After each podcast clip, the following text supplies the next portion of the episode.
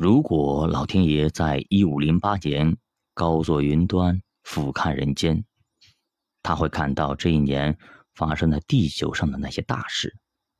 在中国，大明帝国的实际领导人刘瑾创建了内厂，这是继明帝国三大特务组织锦衣卫、东厂、西厂之后的，又一更加残暴、更加摧残人性的机构。在日本。幕府掀起的内讧归于平静，在欧洲，神圣罗马帝国皇帝的军队进攻威尼斯共和国失败；在中美洲，西班牙人把非洲的尼格罗人运到西印度群岛作为奴隶；美洲有黑奴自此开始。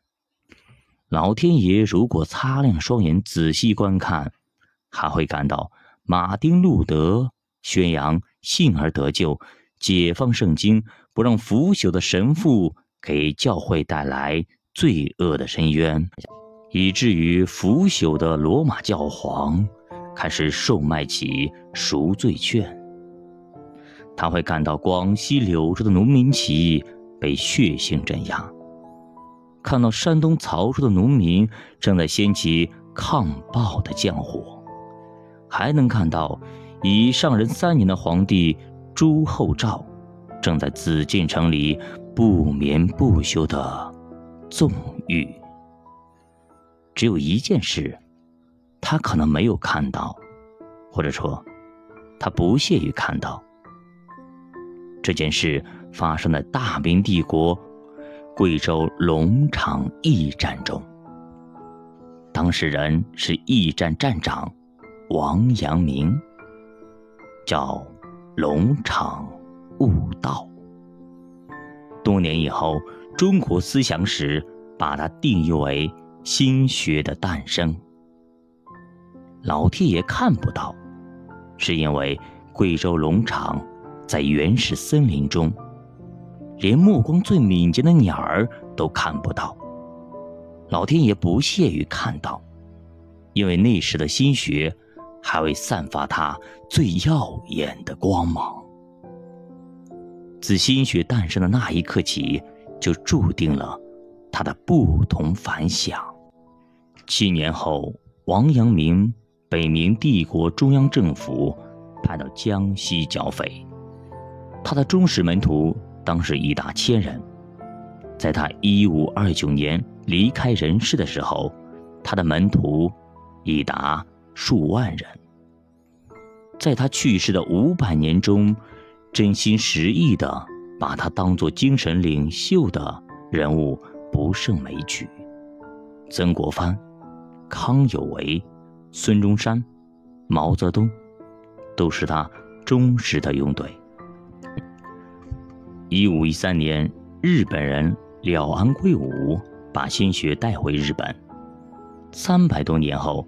日本人在王阳明心学影响下，发动了举世震惊的明治维新，摇身一变而成为世界强国。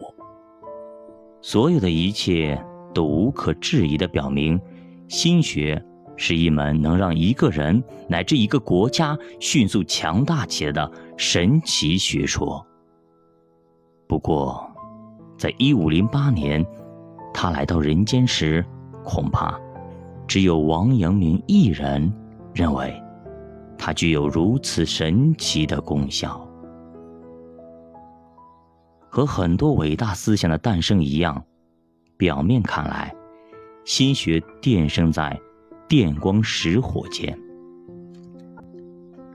一五零八年一个春天的夜晚，王阳明在睡梦中突然惊醒，他像着了魔一样。喊叫起来，他的两个仆人也被惊醒。这时，王阳明已经开始自言自语了：“是了，是了，圣人之道，从我们自己的心中求取，完全满足。从前枝枝叶叶的去推求事物的原理，真是大悟，大悟。实际上，格。”就是正的意思，正其不正，便归于正。心以外没有物。前进而言，人能为善去恶，就是格物功夫。格物而后知至，知是心的本体，心自然会知。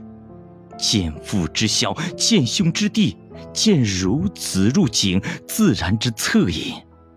这便是良知，不假外求。